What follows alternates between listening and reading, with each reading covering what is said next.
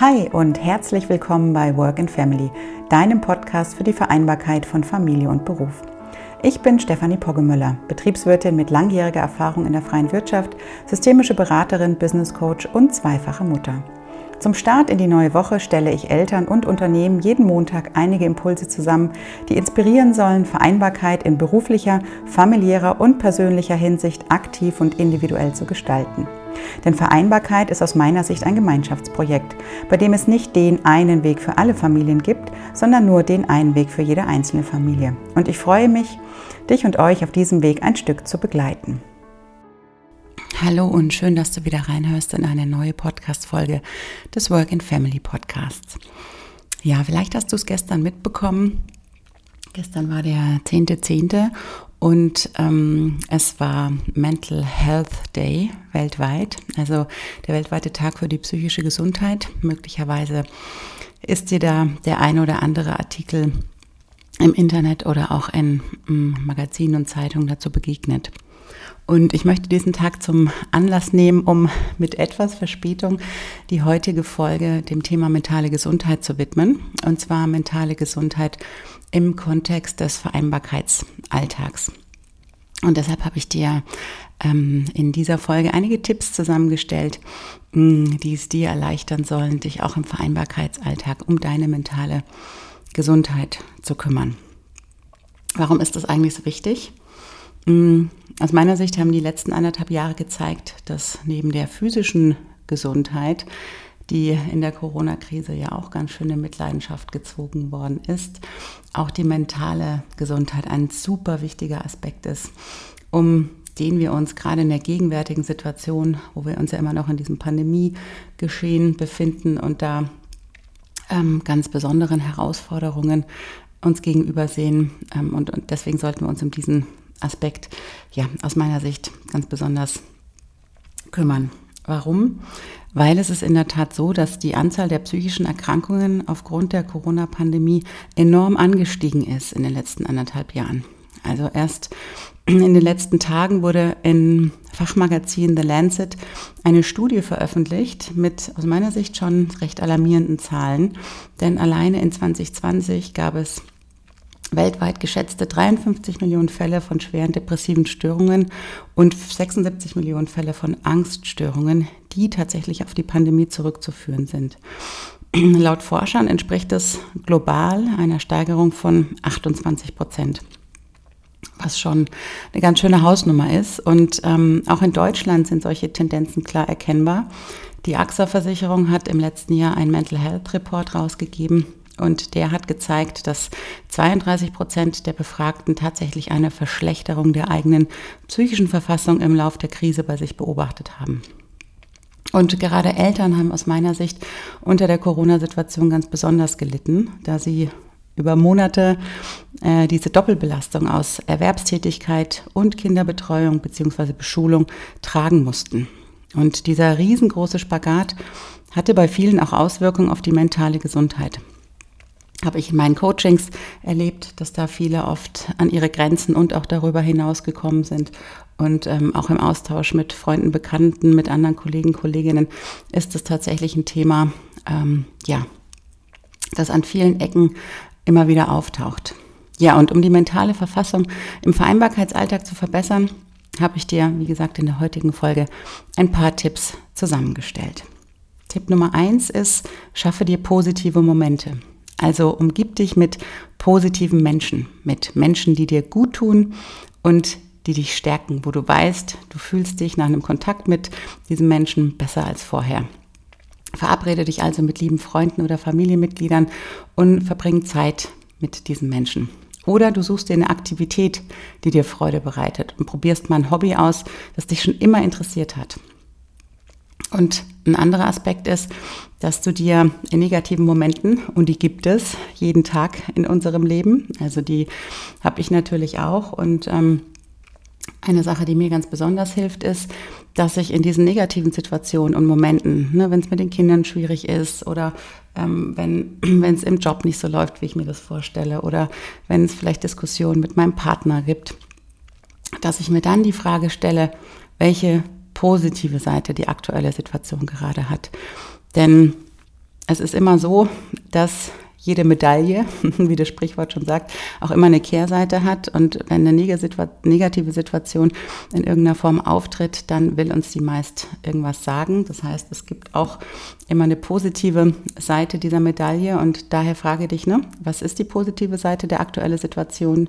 Was will mir möglicherweise mein Ärger sagen? Welches Bedürfnis steckt möglicherweise dahinter, das aktuell nicht bedient wird, auf das ich mehr achten darf und was ist das, was ich aus dieser Situation lernen kann. Ja, also das sind so zwei, drei hilfreiche Fragen, die mir in solchen Momenten hm, auch immer helfen, so aus dem negativen Gedankenstrudel ähm, rauszukommen.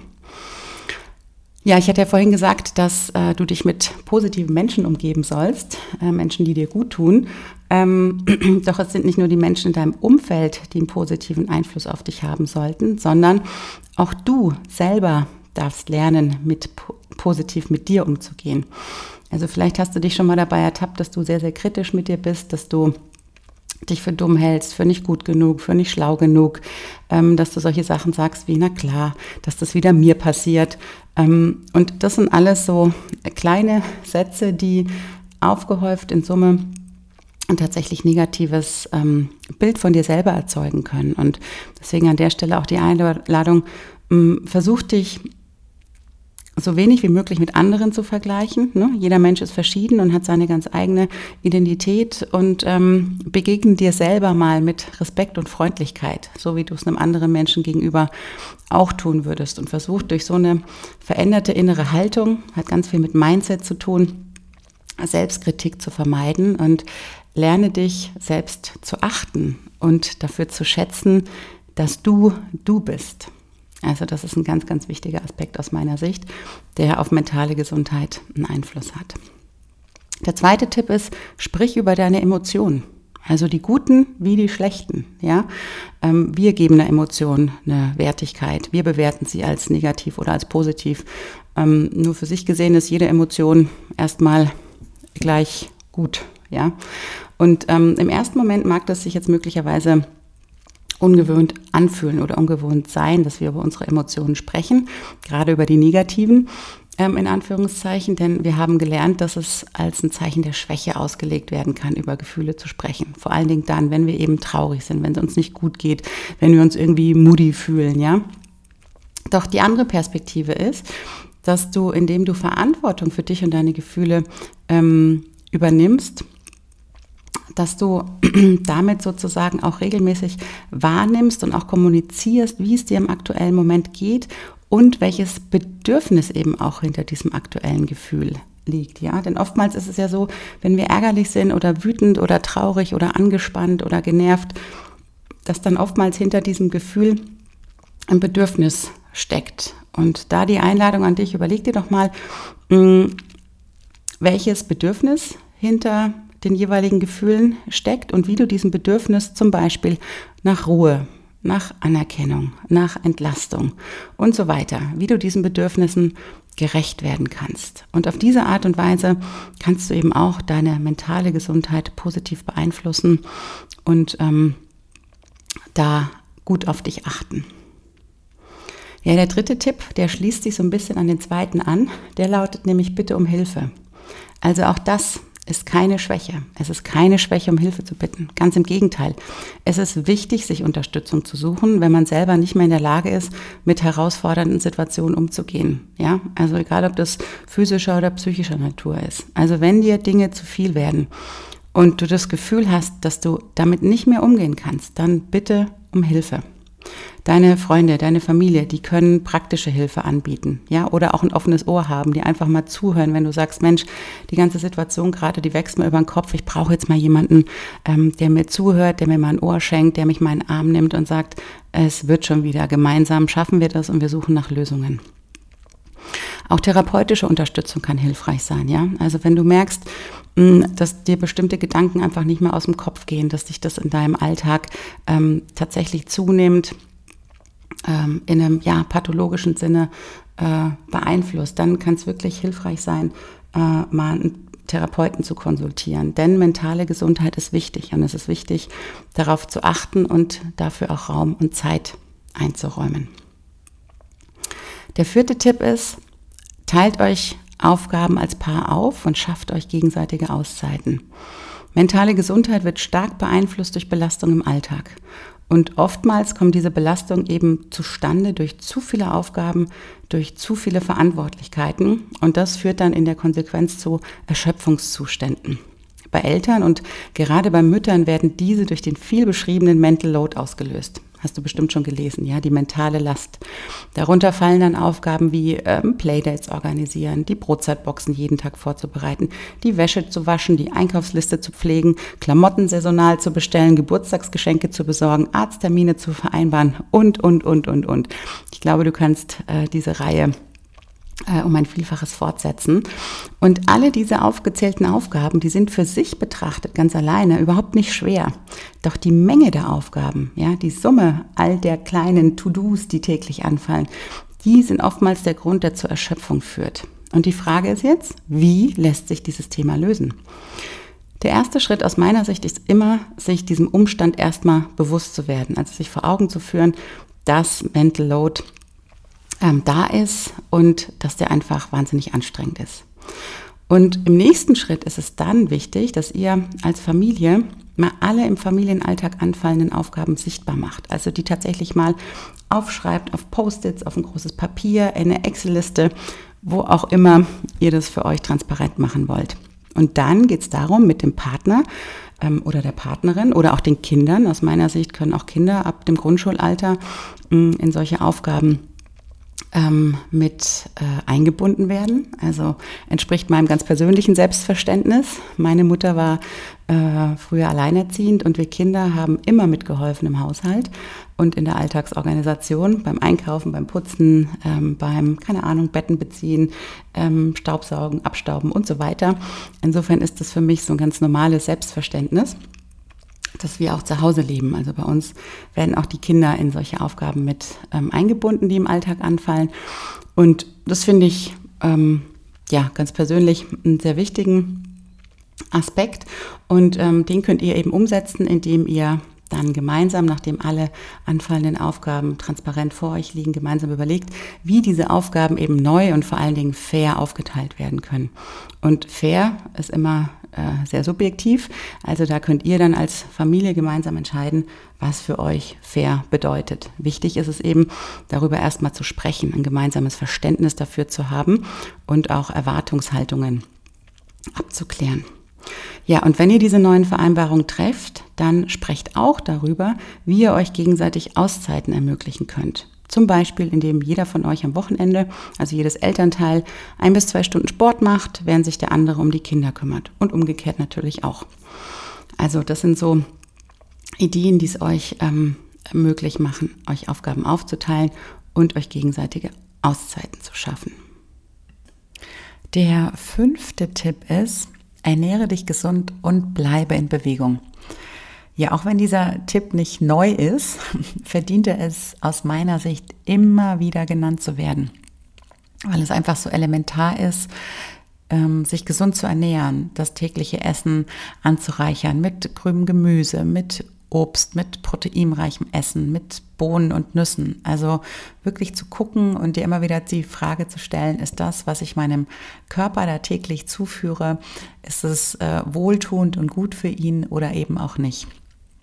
Ganz wichtiger weiterer Aspekt ist auch darauf zu achten, viel Wasser zu trinken. Ja, also das Gehirn ähm, braucht Wasser, der ganze Körper braucht Wasser, um leistungsfähig zu bleiben und da tatsächlich ähm, eine Routine zu etablieren, die es einem möglich macht, regelmäßig daran erinnert zu werden, Wasser zu trinken. Das kannst du über eine App machen, das kannst du über einen Self-Care, einen Habit-Tracker machen, ähm, durch bestimmte Handlungen, wo, die du sowieso tust, wo du im Nachgang ähm, immer daran auch gleich einen Schluck Wasser trinkst. Also all diese Dinge sind möglich, um ähm, den Wasserkonsum in deinem Alltag zu erhöhen. Denn eine gute Ernährung ist eben sowohl für den Körper wichtig als auch für den Geist. Also auch das Gehirn braucht eine gesunde Mischung aus Nährstoffen, um gesund zu bleiben. Und ähm, ja, es gibt auch Lebensmittel, die auch ähm, stressreduzierend sind. Und sich damit zu beschäftigen, ist wirklich hilfreich und förderlich für die mentale Gesundheit. Neben der Ernährung hat natürlich auch Bewegung einen ganz, ganz großen Einfluss auf die mentale Gesundheit. Also auch hier ist es nachgewiesen, dass Menschen, die regelmäßig Sport treiben und sich bewegen, hm, das hauptsächlich deswegen tun, weil sie sich dadurch besser fühlen. Ähm, tagsüber ist das Energielevel dieser Menschen höher, nachts schlafen sie besser und das Stressniveau sinkt auch durch regelmäßige Be Be Bewegung. Warum ist es so? Weil in stressigen Situationen kannst du in einschlägiger Literatur überall nachlesen, ähm, Stresshormone ausgeschüttet werden im Körper, die eigentlich dafür da sein sollten, dass wir entweder angreifen, ähm, einfrieren oder ähm, kämpfen, also die äh, viel besprochenen Freeze, Freeze, Flight or Fight ähm, Fs an der Stelle. Und in diesen Situationen, wo unser Körper ja auf maximale Leistungsbereitschaft ausgelegt ist, werden äh, Stresshormone ausgeschüttet in Form von Cortisol und Adrenalin, die dann eigentlich über die Bewegung des Körpers abgebaut werden. Und wenn diese Stresshormone in unserem Körper verbleiben, weil sie nicht abgebaut werden, dann tun sie natürlich was mit uns. Und das führt dann eben zu Wut, zu Ärger, zu ähm, so einem Unwohlsein, einer inneren Unruhe. Und deswegen ist es so wichtig, sich regelmäßig zu bewegen, um diese Stresshormone, die täglich in unserem Körper ausgeschüttet werden, in herausfordernden Situationen, um die eben abzubauen. Aus dem Grund schaff die Routinen, durch die du tägliche Bewegung in deinem Alltag sicherstellst, beispielsweise eine bewegte Mittagspause oder auch ein morgendlicher Spaziergang um den Block. Also das mache ich jetzt ähm, seit einem Dreivierteljahr, dass ich morgens direkt, wenn die Kinder aus dem Haus sind, ähm, wenn die auf dem Weg zur Schule sind, dass ich dann morgens auch meine Schuhe direkt anziehe und äh, erstmal 20, 30 Minuten Spaziergang mache und so die erste Bewegungseinheit am Tag habe. Ja, der sechste Tipp ist, meditiere regelmäßig. Also wenn du offen bist für das Thema Meditation, dann kann ich dich nur einladen, ähm, kleine Meditationseinheiten, sei es in Form von einer Gehmeditation oder einer Achtsamkeitsübung, ähm, einem Bodyscan, einer geführten Meditation. Mhm, Gibt es ja auch ganz tolle ähm, Meditationen auf YouTube, die du dir anhören kannst. Also die tatsächlich auch in deinen Alltag mit einzubauen. Denn es ist tatsächlich nachgewiesen, dass eine regelmäßige Meditationspraxis einer der besten Wege ist, um den Geist zu beruhigen. Und wenn man das über einen längeren Zeitverlauf macht, auch stressfrei durch den Tag zu kommen. Die positiven Auswirkungen von Meditation auf mentale Gesundheit sind ganz, ganz umfangreich. Also sie ähm, reichen von einer gesteigerten Konzentrationsfähigkeit über eine bessere Wahrnehmung der eigenen Bedürfnisse bis hin eben zu einem geringeren Stresslevel. Und daher versuch einfach mal jeden Tag so eine kleine Meditationseinheit in deinen Alltag einzubauen. Also das bedeutet nicht automatisch jetzt zwei Stunden irgendwo sitzen zu müssen, sondern fang einfach mal mit fünf bis zehn Minuten an und die führe regelmäßig durch. Darauf kommt es ja immer an. Ne? Also alles, was wir regelmäßig mit weniger Zeit machen, ist besser als einmal die Woche irgendwie eine Stunde. Ähm, von daher fünf bis zehn Minuten jeden Tag und dann schau mal über die nächsten drei, vier Wochen, welche Veränderung sich dadurch einstellt und was Meditation ähm, mit deinem Alltag macht. Ja, das war jetzt auch schon der letzte Tipp für mehr mentale Gesundheit in deinem Alltag. Ich fasse dir noch mal ganz kurz zusammen. Tipp Nummer eins war, Mm, schaff dir positive Momente. Tipp Nummer zwei war, sprich über deine Emotionen. Tipp Nummer drei lautete, bitte um Hilfe in deinem Umfeld. Tipp Nummer vier, teilt euch Aufgaben und schafft euch gegenseitige Auszeiten. Tipp Nummer fünf, ernähre dich gesund und bleib in Bewegung. Und Tipp Nummer sechs war, meditiere regelmäßig. Ja, ich hoffe, du kannst da den ein oder anderen Tipp in deinem Alltag umsetzen.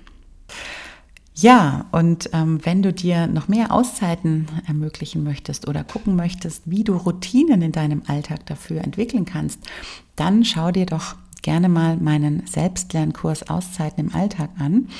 Mm, den Link dazu packe ich dir auch in die Show Notes. Da geht es nämlich genau darum, ähm, um die Frage, wie kann ich mir eigentlich Auszeiten im Alltag schaffen? Und ähm, wenn das ein Thema ist, das dich umtreibt und interessiert, dann lohnt sich ein Blick auf meine Website. Ja, und damit bin ich auch schon am Ende der heutigen Podcast-Folge angekommen. Es hat mich sehr gefreut, dass du wieder reingehört hast. Wenn du kommenden Montag auch wieder informiert werden möchtest über die aktuellste Podcast-Folge, dann abonniere den Podcast und lass mir gerne einen Kommentar in Form einer 5-Sterne-Bewertung oder eines kleinen Bewertungstextes hier. Ich freue mich und wünsche dir jetzt einen guten Start in die Woche. Bis nächsten Montag.